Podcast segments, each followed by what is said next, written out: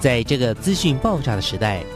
掌握正确的媒体讯息，就是掌握知识的开端。不论是电视、报纸、杂志、广播，还是像网络一样的新兴媒体，都欢迎来做客。媒体来做客。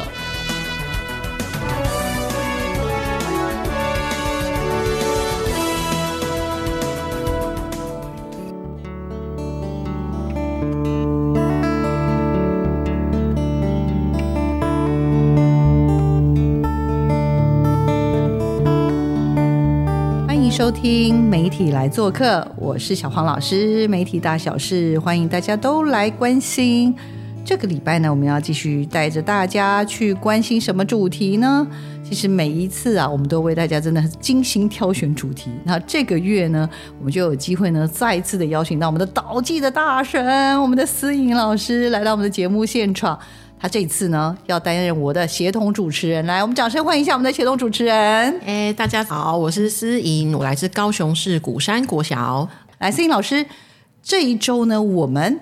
要进行导记特辑。这礼拜我要为我们大家邀请到的是什么样的神级的人物？来，有请。好，嗯、我们邀请到的是吴明修主任哈，他那时候是在呃新北市家庭教育中心担任承办人，然后他开创了一个非常神奇而且唯一独一无二的一个新北的家庭教育中心的导技社群，而且为期三年，是。然后让各校的老师有机会一起跨校共备，然后甚至一起做跨校的联展，非常的不容易。非常厉害，但是他非常的谦虚又低调。没错，好，我们来掌声欢迎一下我们的明修老师主任，请。嗨，大家好，我是明修。今天真的很开心可以来到这里录音。那等一下我们就知无不言，言无不尽。还而且还要讲一些秘辛。然后我们今天旁边还有一个听友，那听友说奇怪，为什么他之前录的那一集为什么没有没有这种好康，对不对？为什么好严肃啊？没关系，你下一次来就可以这样了。小黄老师就像所有听众一样，其实我并不太了解明修老师的背景，以及呢，明修老师为什么要。到什么新北市家庭教育中心，在那个家庭教育中心呢，又为这个导记这个部分做出了一个相关的连结了哈，就是不管是什么社群啦，整个这样一个推动计划，来，请您话说从头。好，呃，我在三年前借调新北市家庭教育中心，那这是一个隶属在教育局底下的单位，是每一个县市都有的。那它其实处理的对象很多，就处理零到九十九岁。就是从出生一直到死亡的人都要处理，然后所以他处理的议题非常非常多，就包含了结婚姻教育啊、婚前教育啊。那我刚好被分配到的业务就是代间教育，就是代与代之间，所以比较像是阿公阿嬷跟孙子之间的这种教育。那我们家庭教育中心很常被误会跟那个家庭暴力防治中心误会，所以很多打来都是要问说我被打了怎么办？但我们不是在做这件事情。我当时接触到的就是代间教育，然后我必须要承办一个教育部规定一定要办的一个节日，叫做祖父母节。我帮大家补充一下哈，就是那个祖父母节会在八月的第四个礼拜天。那其实这也是教育部要求大家一定要办的节日，但是可能大家都对它不太熟悉。那我当时其实刚接到这业务的时候，我也不知道这个业务到底是干嘛的。然后我一直在思考祖父母节跟那个农历九月九号的重阳节到底有什么不一样？嗯，好。然后，但是以往可能不同的县市办的方式不一样，当然很多都会找乐龄中心的阿公阿妈一起来唱唱跳跳。那但是我就在想，祖父母节他应该要至少要有阿公阿妈，至少要有孙子啊，两个应该之间还要有交流，对，那这才是达到祖父母节的重点。然后他又不能够只是当天，然后只有整个新北市有四百万的人，然后只有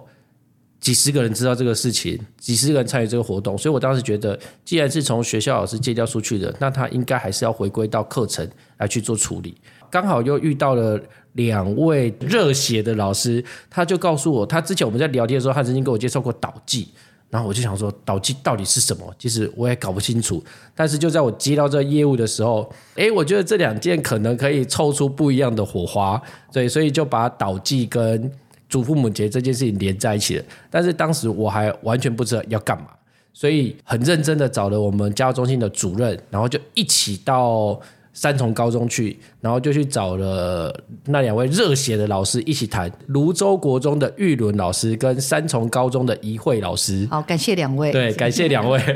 对，我们就一起坐下来谈了大概一个下午，说那我们要干嘛？当时其实整个新北市虽然有少数的人在做，但是其实也很多人不知道导机在做什么，因为它毕竟是发基于高雄，离新北还有一段距离。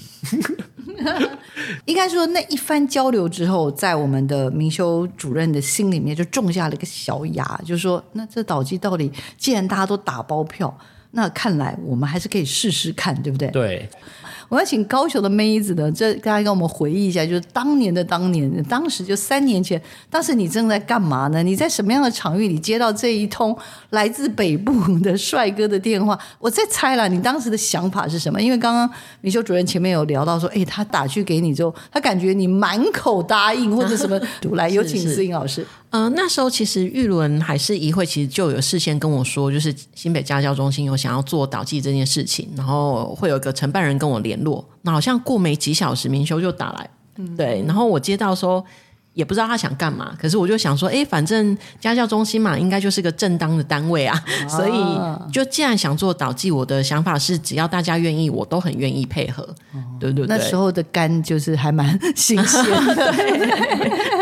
好了，所以当时就是邀约的时候，你也就一口答应了，是吗？对，因为明修那时候我记得他就有跟我说，他想要做一系列的类似像社群的概念，然后让老师们真的是扎扎实实的做这件事情。那我要举手，嗯。因因为我还是问一下高雄的私营妹子，就是说，你知道像这种东西，其实三不五时，我相信你会接到很多电话。像我自己也是常说，哎，小黄老师或什么时候，我们很想做一个什么东西，你可不可以来帮我们分享？这种电话应该就是一天搞不好一个接个好几次，或一个礼拜总会接个。所以接到这种电话，其实心里面是。就是又是很如常嘛，因为像这种你其实都全国已经到处在跑了嘛，还是说你已经嗅到了一种不寻常的味道？我有点好奇了。对不起，小王老师有点在演侦探小说，有请。可能那个导记大神就有降临，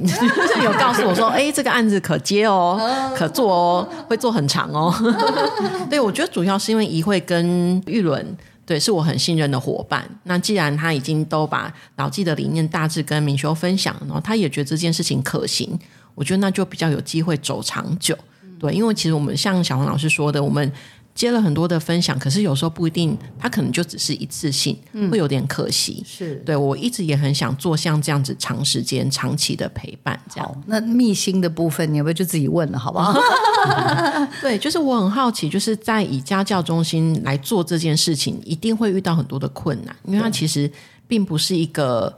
大家有潜力可循的一个方式。懂懂懂，对对。那想问明修主任是怎么样让它成真的？首先，第一个当然要先说服给钱的长官啊，对，这是非常实际的。那刚好就是如同我刚刚所说的，我们有一个祖父母节的活动。那这个活动其实往年不同县市都有不同的办法，那也很常看到有县市办的就是找一些乐龄的阿公阿妈来跳舞，但是那个就是跟就像我刚刚讲的，它跟重阳节很像，很难划分。所以我们才想说啊，那既然这样的话，我们回对到课程里面来去落实。那如果是课程，那一定要有学生的作品，它才叫做课程，一定要有学生的成果。所以，那既然这样的话，那我们就以终为始。如果要有学生的课程展演，那我们当然就是要老师的授课。那老师要知道如何授课，那所以老师要有基本的能力。所以我们就一路的回推回去，那去检视一下，那到底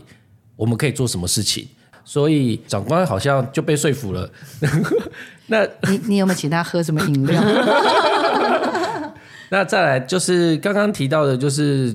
导记的部分，当然它可能会涉及到白孔的部分，然后所以当然有些人他是比较保守的部分。那所以其实我们当时也跟这些比较反对的人，也跟他就是先挂保证，我们就是只做。跟家庭交流的部分，对，因为毕竟我们是家庭教育中心，我们就做这一块，然后我们先化解他的担忧，让我们有机会可以跨出这一步。那其实最难的，我觉得是找到有能量的人。没错，对，那这有能量的人还好，诗颖在，所以 高雄的妹子不是自己来，人家带又带了一整串的粽子，是不是？高雄的妹子又帮我介绍了很多的人来，然后所以。而且这些人、这些老师们，其实真的不单单只在导地上，其实他们都很有能量，在各种方面。所以其实教育局也很很期待可以跟这些热血的老师，像菊君老师啊，或是像呃幸福老师啊，或是怡慧啊、玉伦啊，他们都很有能量。那所以透过跟他们合作，其实让家庭教育中心也获得非常多的支持。那所以。搞定了主任，搞定了反对意见，哦，反对意见，对，然后找到了人之后，我们就可以做下去了。我觉得还是觉得很难呢，吼。对，而且因为怎么样让这一些不同学校的老师愿意每个月回来，我觉得这件事情也是很特别的。哦，真的，我要问一下，所以您的意思说加入这个计划，每个月还要回流哦？呃，我们当时的设想是因为有一些。像菊君他们很有能量，他们自己可以完成 cover 掉整个课程没有问题。对，但是我们其实更想要的是放火这件事情，所以有些老师放火不要紧张，不是真的放，小 放小放。对，我们是想要让那些我很想做这个议题，但是我不知道如何做的人。让他知道可以怎么去操作，所以我们每个月回来一次，有点像真人。像我们办过的几次的研习，就是我们之前请过阿亮老师，对顺荣老师、阿亮老师，因为阿亮老师他就是教老师们如何教学生如何访谈自己的阿公阿妈，不要访谈一秒惹怒阿公阿妈。哦，所以也就是说，例如啊，比如说有有有一些比较有经验的老师，然后也知道经营这个东西，可能蛮多地方会踩雷的，所以先把雷介绍给大家的概念吗？对，或是说我们也找了那个蹦逼胖，对，然后来那是什么东西啊？他就是来分享，哎，来跟大家讲本土语，就是因为跟阿公阿妈交流，他们很多时候可能阿公阿妈听不懂国语，或是在分享上比较困难一点，所以我们就教那个老师们如何去。用闽南语去跟阿公阿妈沟通，对，然后我们也教，就像刚刚玉梅讲的，就是我们我们也尝试用不同的方式，所以我们也用那个间隔动画，也教大家间隔动画，然后也教如何自画像，然后也教大家用手机拍摄，然后影片剪辑。反正就是所有可能用到的，对，我们都交给他们。嗯，然后老师们再从中选择适合自己跟适合孩子的方式去架构自己的课程。对，那我还是要举手。嗯，刚刚听说有个放火大会哈，不是真的放火，就是说先办过一场放火大会。办完之后呢，应该就是会有一些这种基本的，整个新北以新北市为一个怎么讲基底或者区域性的这种所谓调阿卡调阿卡学校的类似概念，就是大概是这样，我猜想了哈。然后再来就是课程的安排是以每个月还是呃，例如是怎么样的一个方式去，有点像是帮他们不断的增能。对，那因为其实通常哦，对不起，我还要再举手的原因是因为。通常办这种活动都有结案的压力，嗯，就是比如说我们，例如了哈，我今年比如我现在九，我们今年九月参加这个计划，基本上很多很可怕，都是告诉你明年呃什么一月就要交结案包，最慢明年五月又要交结案包，所以老师们就变成很紧张，压力很超紧绷的，所以这个也是我我自己会很想很好奇，就是说以一个家庭教育中心，然后以一个希望有学校老师的这个这样的参与，刚刚讲即使有放火大会。这样子的碰到的问题应该很多吧？这个部分老这个我们主任又是怎么样？大家怎么克服的？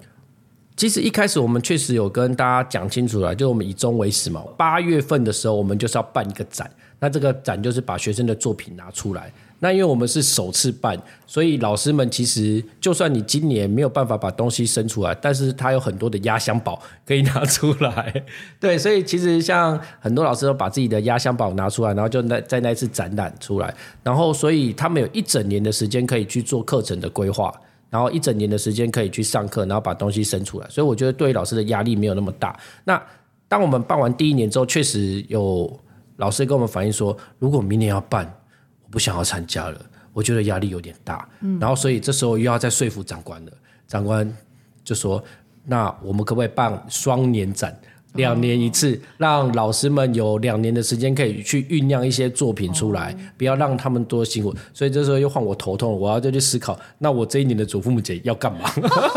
哇，这个 KPI 就是一直在调整，这种要叫什么动态调整，是不是？对，哇，真的很辛苦。来，我们先请那个思颖老师先聊一下这个放火大会是大概怎么个放火法。就我所知，应该那一场放火应该算是蛮成功的，要不要跟我们分享一下？对，我觉得明修主任非常的细心，他就是邀请我们几个已经做过导记课程的老师来跟大家分享，在导记课程上我们看到的感动。对我觉得感动其实跟故事是最容易让老师们进入的。对，所以我们虽然讲课程，可是我们讲更多的是看到孩子的改变，或者是看到祖父母亲子之间的一些交流、那些互动的点。嗯，那我觉得就会很自然的吸引到对于这个议题有兴趣的老师留下来。我觉得其实大家不是来看热闹的，而是你真的必须投入其中，他必须要有个点是真的把大家勾住的。对我觉得明修主任的安排非常细细，那个策略是成功的一天吗？还是两天的研习？一天一一天天一整天放火放完就就可以了哈，这一整天么这么放火了，然后就要马上办一个月一次的真人研习。你就要写下那个报名状，这样。报名状。所以呢，我们可以了解，就是透过这个有点像是放火大会之后，刚刚讲又有一些方式，请大家赶快来写一下报名表。报名表完之后，又要告诉他们说，不要担心，我们会有各式各样的增能的课程，而且不用太担心的是说，哦，需要有一些最后的产出之外，另外还有比如说，我们还会有一些怎么讲？除了来上课之外，校内你们在做一些共备啊、增能啊、社群的时候，我们还有其他的诱因。好，那这个东西就让他一步一步的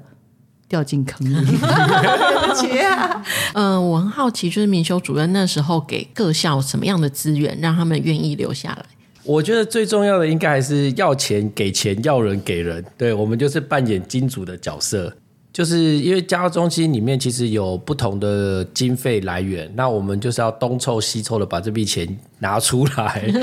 要研习就给他校内的社群，然后跨校的部分的话，我觉得对于老师来讲，他们更需要的就是真人。那我就是要去想一下，那到底需要什么？就是把师资找到位。因为对于承办学校而言，如果把他东西就是三重高中，如果把东西都丢给他们，他们也一定是做一年，他就跟我说我不要了。以我的角色，我就是能够我处理的部分。然后我能够把师资先找好的地方都先找好来，不要让他们花费太多的心思。我觉得刚刚有提到一个重点，这些跨校人到底怎么 hold？我我自己觉得这些跨校有能力的人在校内都很孤单，对他们其实都找不太到校内的朋友。那 我要我要那我要喷出来，不想聊了天就进到表导计的核心干部，对不对？对，所以他们在校内里面，其实很多时候听到的分享大概都是孤军奋战。那这样的同温层里面，每个月一次的跨校，我觉得其实让他们除了分享以外，再就是寻找同同温层，觉得我追做这件事情好像有意义，好像是有人可以看见的，然后大家可以知道我在做什么，不会我讲半天，然后然后大家就就是然后嘞，嗯，对，所以我觉得这是一个同温层的想法，然后再来是其实大家。在做课程，其实都很想要把自己的小孩的东西拿出来跟大家做分享。那其实我们就是提供一个舞台，因为最后的展演的成果展，其实我们是可以帮他包装再制，让小孩的成果是可以展现出来的。所以其实我们最后做成果展的时候，其实是有很多展出作品的小孩带着他的阿公阿妈跟他的爸爸妈妈一起来的。那我觉得这也是对老师的一个成就感的展现。对，完全都不用去拉人就对了，是吧？哦像以前还要去跟什么院老人院、什么院、什么单位合作，然后想办法说，哎，什么时间，然后我要给很多诱因。这个竟然因为是孙子的关系，所以好像就不用太担心了哈。我也很好奇，就是这么多校啊，你怎么样让这个展览是大家可以被看见的？因为呃，像明轩老师说的，就是我们其实办完第一届的年展之后，我们有去台南的找一个科艺老师，对，去跟他请教。然后那时候科艺老师也对导记有一些认识，他也看过几次导记的展，就也直接建议就是用双年展的方式，大家不会那么的累。可是我也很好奇，就从第一届到第二届这两届的过程，在策划这个展览的过程，是不是有一些心路历程给？其实第一年的主题在设定上，其实真的是比较辛苦一点，因为那一年的时间，然后其实来参与的学校本来就有他自己的课程在发展，那所以我们其实就只能够从所有大家教出来的作品里面去寻找它的共通点在，因为是导记，然后所以像菊君的磁盘，然后三重高中的食谱，然后还有泸州国中的木屐跟泸州国中的一些的社区，那所以我们就想说，好，那我们就把它塑造成一个家庭的概念。所以我们在当时布展的时候，我们就会有客厅区，然后我们会有餐厅区，那我们还有。各式不一样的以家庭的概念的，然后分区，然后把他们的作品融入在其中。所以其实第一年是真的蛮辛苦的，我们只能够从既有的作品里面去找出相似的元素。第二年我们比较倾向的是。大家真的都长不一样了，我们要硬拉共通点很难，所以其实我们后来就让各校就各自蓬勃发展，因为每一个人的故事不一样，每一间学校的发展故事也不一样，所以我们就后来就给各校一个摊位，让他们各自去发展他们自己想要的东西，但是核心还是导记。嗯，我记得我们第一届年会办完之后，我们还找了科艺老师，大家一起开了一次检讨欢乐会。什么叫检讨完了？就是大家是虽然是要讨论，就是前一年的整个发展，然后整个展览的过程，可是我们用一些比较大家可以同时发言，然后比较策略性的方式去做讨论。然后科以老师也给我们很多不同的点子。对我觉得那那一次的会议应该有帮助。第二次对更聚焦一点，就是大家怎么样在这么短的时间，或者是这么发散，因为大家都是不同学校。像明修刚才说的，不同课程要怎么让这个展览看起来是没有那么散的？对，所以这个会应该也帮助了一些。对，我是在书里面有看到啊，大家推荐大家可以买书哈，在遗忘之前，好不好？由时报出版社出版的《岛屿的集体记忆》的课程实践手册。刚刚讲的第一届一定是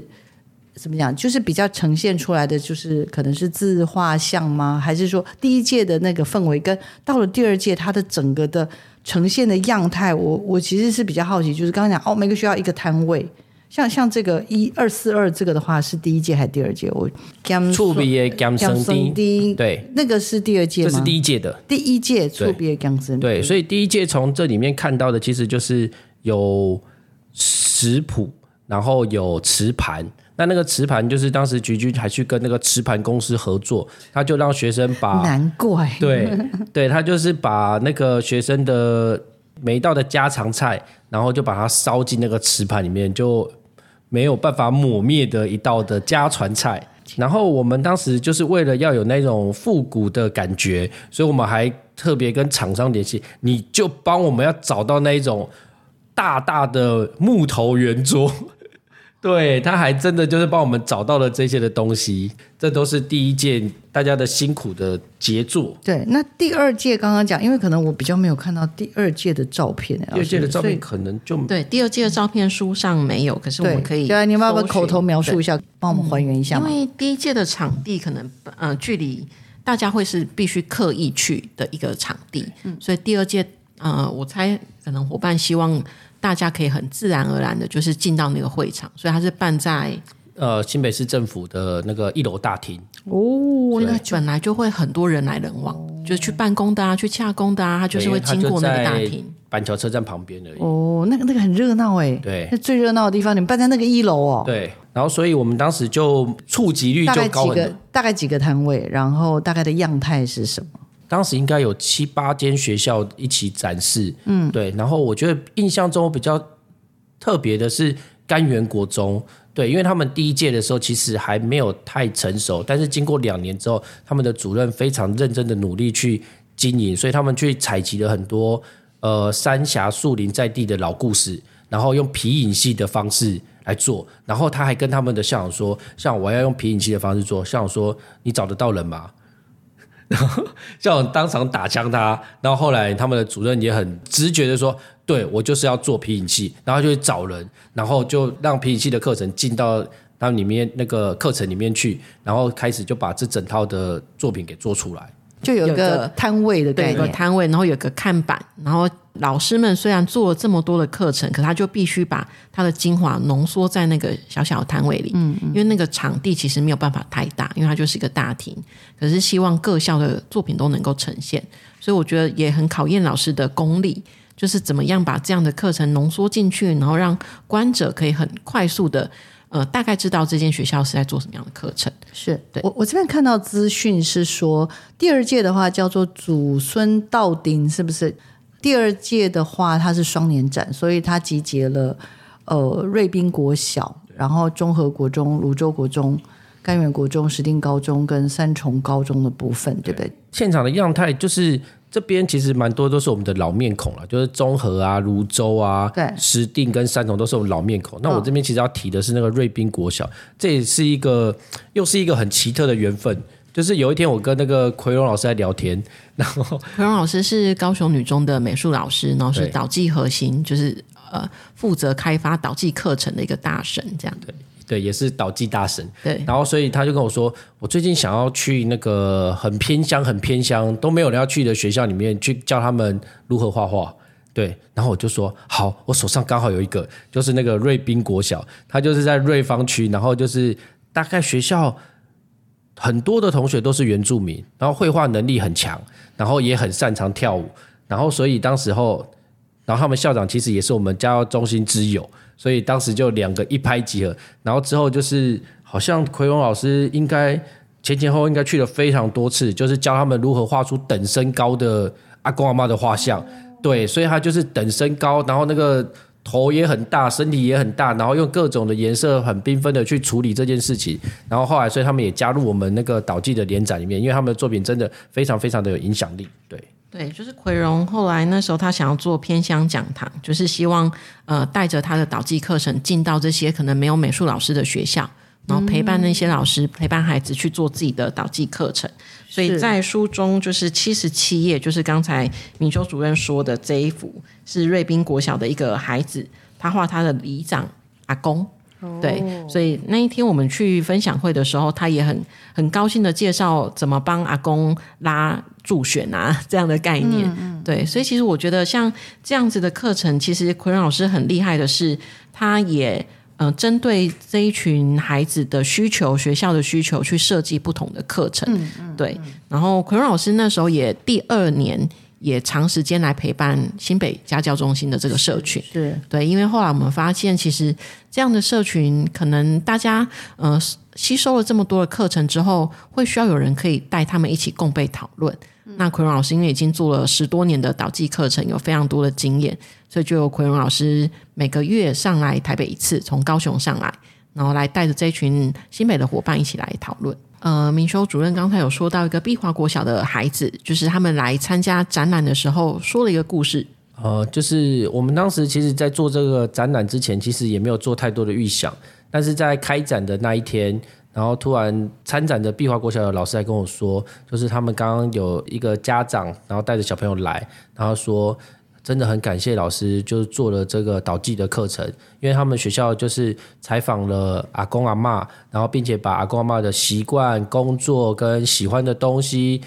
呃嗜好，然后呢就画在一个九宫格的格子里面，然后把它呈现出来。他们原本也很期待可以带着阿公阿妈一起来，但是这个阿公就在开展前几天就过世了。家长们觉得他们很欣慰，因为就是因为有这样的课程，所以才可以让小孩跟阿公阿妈有连结、有互动，然后可以让阿公阿妈的东西被记录下来，所以他们对这个课程是真的很感动的。所以当时我们的感触就是，对有些课程真的是就像玉梅老师曾经说过的，现在不做，以后也没有机会做。对，这就是一个必须把握时间的课程。当然也庆幸了，彼此曾经有过这样的一个沟通的桥梁，对不对？哈，然后我们后来呃，米修主任他们做了，在下一届的时候是请邀请高雄女中的奎荣老师，就是每个月上来，然后那时候是以社区为主题，所以奎荣老师先带了他在雄女做了三届的那个研程课程，来跟老师们分享导记的社区课程是怎么做，然后再让各个社区的各个老师去发想，然后再巡回是吗？这当时也是我们有一次到高雄去看导记的展览的时候，然后后来因为奎老师带带我们走访了盐城区，所以我们才有这样的想法。哎，既然雄女可以在在地的落实社区的课程，那本来家的延伸就是社区了，所以我们后来就想说，那我们也想要让每一间学校其实有机会可以展示出他们自己的课程的特色出来。那所以我们就邀请了在我们社区里面的学校，譬如说三重高中那个王朝燕婷主任真的非常的厉害，然后还有泸州国中，还有很多的国中。那我们都希望借由各地的特色，然后带我们走过一遍之后，第一个是让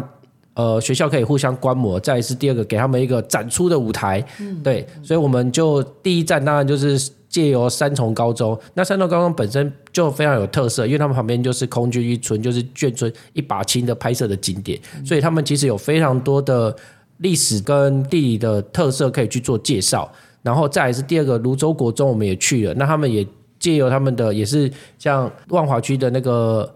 宫庙文化一样，那其实他们不认为公庙文化是不好的，那他们认把他们转化成这就是一个在地文化的历史特色，然后借由这样的方式来去把它呈现在他们课程里面。那所以我们借由一间一间学校去，其实就是让老师们更了解其他学校的特色到底是什么。那这也有点绑桩的概念。你已经被我们框住了，所以你必须得要继续加入下去。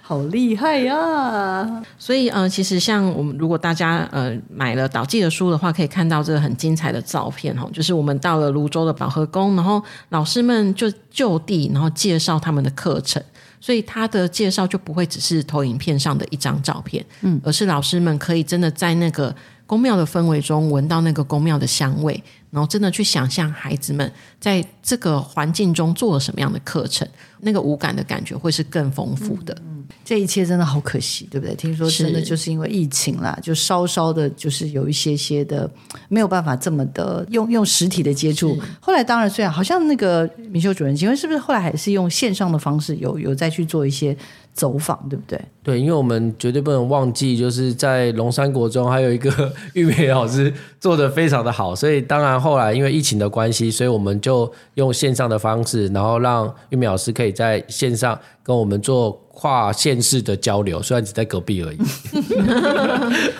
玉梅老师也分享了，其实就是也很感谢新北的这样子的一个怎么讲撩 l o k 的那种那种决心啊，就会让让真的是参与的老师会觉得好像得到了无限的能量，对不对？呃，要不要也让我们了解？就是真的，我会觉得说，好像大家都觉得这个东西很有意义、很棒，然后老师们越来越多，然后像刚刚讲参与的人。然后县市啊等等，甚至这个八月七八月还去了澎湖等等。我的意思说，他的那种扩散，到底对未来的想望是什么？嗯，我们比较近期的目标是，大家其实已经开始收集了家族记忆、社区故事之后，我们希望可以做世界故事的交换。那我们之前想的会比较远，就是我们真的想要跟，比如说美国的某一间学校做故事交换。可是后来发现，其实光要克服时差，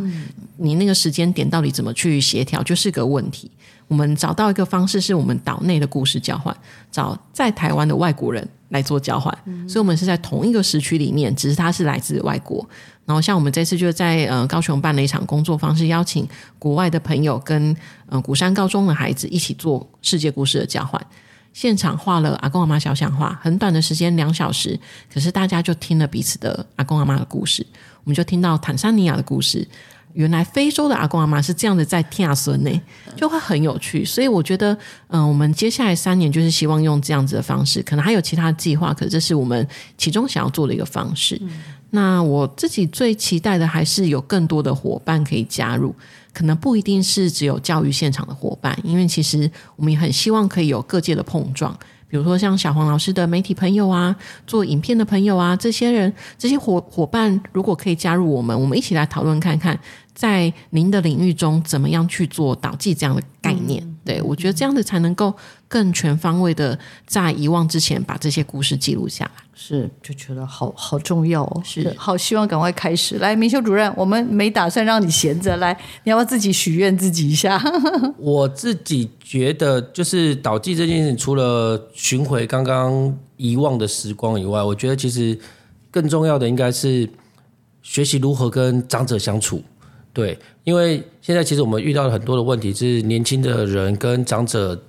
不知道该如何对谈，所以我们刚刚才说我们的访谈过程当中有那个不要一秒记录长者的那种课程。那之前呃也有教授跟我们分享，为什么家中心必须要做这个代间教育，就是因为你唯有跟自己的家里面的老人能够和平的相处，你出到了到了现实的社会里面，你才有办法跟一般民众的老人相处。对，那个社会才会是和谐的，因为你连家里面的长者都没办法相处了，你当然没办法跟其他的人好好的沟通。所以这是我们家庭教育中心在做代间教育很重要的起点。所以导记是一个媒介，让小孩可以去跟自己的阿公阿妈，除了去找回沟通连接，更重要的是如何去做人际的沟通。嗯、我觉得刚才明修主任说的很棒，就是其实台湾迈入一个高龄化的社会，我们一直在思考怎么样让长者的生活有品质。对他们，比如说像我的外婆好了，她现在就是常年卧病在床，她就跟我说，她最大梦想就是跟邓体啊。嗯，对，哇，我觉得这真的，我每次讲到这个，我都会头皮发麻，会很舍不得。就是我的外婆为了这一家人，然后辛苦奋斗了一辈子，今天她常年卧病在床了，她觉得她自己没有用了。嗯，对。可是其实外婆身上有非常非常多的经典的故事，跟他怎么样走过那段台湾辛苦的时代，嗯，怎么样去没有玩具的时候用泥牛泥娃娃来做玩具，这样子的故事，其实是我很珍惜的部分。所以我其实很期待有更多更多的孩子或者是青年朋友可以去把长辈的故事好好的记录下来，就真的在他们闭上眼睛之前，有人好好听他们说说话。我觉得这是一个我很期待的一件事情。好，所以今天透过思颖老师的分享，然后也透过明修主任的分享，因为明修主任现在已经归建到 这个重呃新北的重庆国中，对不对？所以他现在其实是教务主任的身份。因为导记真的是一个很棒的课程，可是回到学校里面以后，真的发现要推动起来，确实有它的难度，对不对？所以主任，你觉得觉得，如果你真的发现还有一些困难，怎么到底要怎么样去突破？也也让让老师们了解说，如果他们真的对导记有兴趣，可是又发现旁边真的没什么人，该怎么办？我就会把它介绍给师颖。哦，没有，呃，因为现在其实国中的部分其实有会有一些的校定课程啊，然后还有一些的本土语，它的课程它没有那么的制式，也没有这么多的学习表现跟内内容的压制，所以其实我也在不断的放火给我们学校教闽南语的老师，就是你可以把导记的课程引入，然后去在跟阿公阿妈交谈的时候，然后把我一些仿纲融入在里面，那这个是非常。直接的素养课程，对，所以慢慢的去煽风点火，也是我目前正在做的事情。好了，那我们就不要破他的梗，好吗？就是基本上他有在努力了，好吗？所以老师，您觉得我今天的逼问你还满意吗？哦，我觉得非常棒。就是告诉你不用担心他，对对对，应该是我，我应该这样说，我也可以体体会，也可以体谅，就是说，因为有时候过去可能在家庭教育中心，它其实是有一个算算是什么一个位阶，然后确实，而且它也是有资源的。那想做事的人，当你在那个对子的位置上，你就觉得天哪，简直就是开展出一个。太美丽的一幅风景跟图画，但是回到一个现实面，当你回到了教育现场，因为每个老师的想法也各有不同，而且又有所谓的领域，还有甚至有升学的压力，所以要做这些事的时候真的不容易，只能不能像以前这样放一把大火，然后人就跑了，对不对？然后觉得哎一定可以，现在就变成要怎样，到处去怎样，慢慢的煽风点火，靠近一点，老师，慢慢的煽风点火，对，我们就走到哪儿看，有点像见缝插针，觉得哎这里。好像有机会来塞一个，对然后那边好像也不错，闽南语也蛮好的，塞一个地理科。哎，你对这有兴趣吗？有兴趣，好，那我介绍你认识玉美老师。玉美老师，好，你觉得这个东西不错，你真的有想法，好，没关系，我帮你介绍大神。思颖老师、奎荣老师，不不不，就一直一串这样念过去哈，就感觉上其实就会充满了机会了哈。所以今天很开心，谢谢思颖老师远道而来，然后呢，这个还带了这样子一个很棒的礼物，米修主任来到我们的现场。然后我相信啊，其实导记这件事情真的还蛮适合，就是上次思颖思颖老师所说的，你导记了吗？就是大家一起了哈，一起来做这样子的，我觉得蛮有意义的事情。思颖老师推坑说，希望他可以启动导记的 podcast，我许愿一下，好不好？我希望他，呃，我们在二零二四年之后啦，我们有机会能够一步一步的让导记也有产生一些 podcast 的人才，然后也机会，因为我真的觉得透过声音是有机会可以做更多的扩散的。那我也希望你导记了吗？可以有更多元的选择。感谢听众朋友持续锁定我们的媒体来做客，我们谢谢思颖老师，谢谢米修主任，谢谢。岛